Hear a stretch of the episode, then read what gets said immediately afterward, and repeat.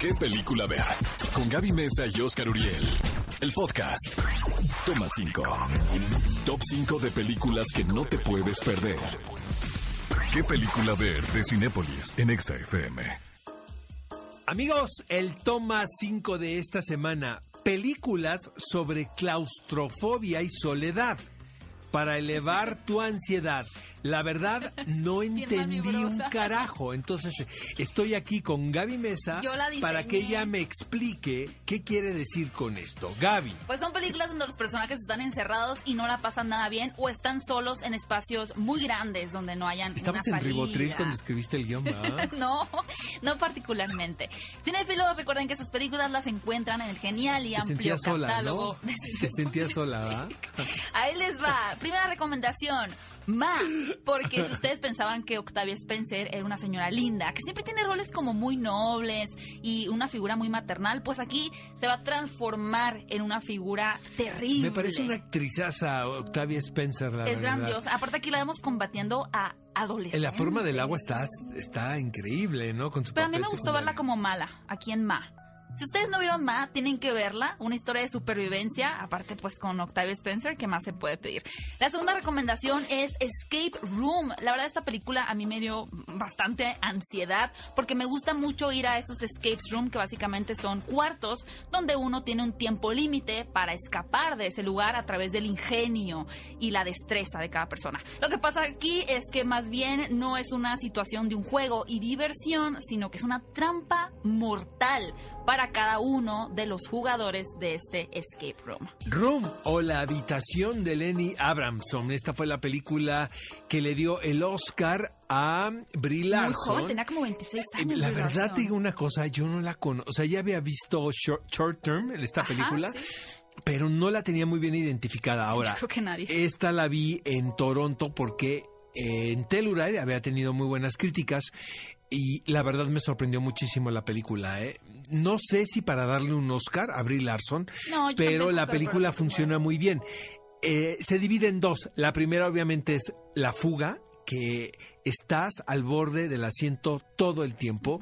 Gran parte de la responsabilidad creo es de Jacob Tremblay. El niño que protagoniza la película también de los chicos malos. Exactamente. Y, y la otra es ver cómo el niño se ajusta a la sociedad, pero su mamá no.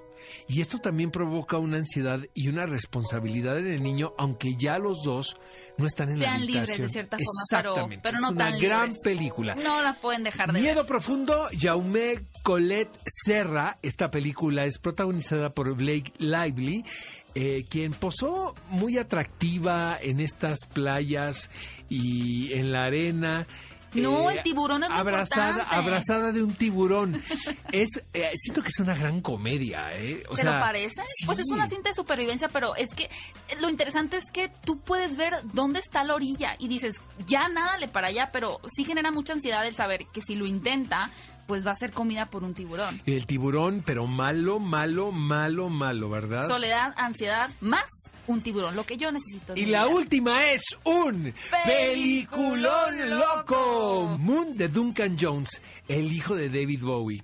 Pero quien con esta película pues se quita ese estigma de ser el hijo de este artista. Porque qué película, caray, sensacional. Y yo creo que son unas películas, bueno, que, que recuerdan mucho a cintas como Solaris de Tarkovsky o claro a la computadora HAL 9000 de Odisea eh, 2001 de Stanley Kubrick, pero particularmente la quise poner en este top porque explora la soledad y un estudio sobre la moralidad también de qué es bueno y qué es malo de un personaje alejado totalmente de la Tierra. Ahora, es en un la luna. espectáculo realmente de un actor, Sam Rockwell, eh, quien eh, mantiene la atención toda la película. La voz es de Kevin Spacey. Ajá, la máquina malvada es Kevin La Spacey. máquina malvada Sí, es eh, sí Kevin queda. Spacey. Sí, le, le quedó Sí le quedó perfecto.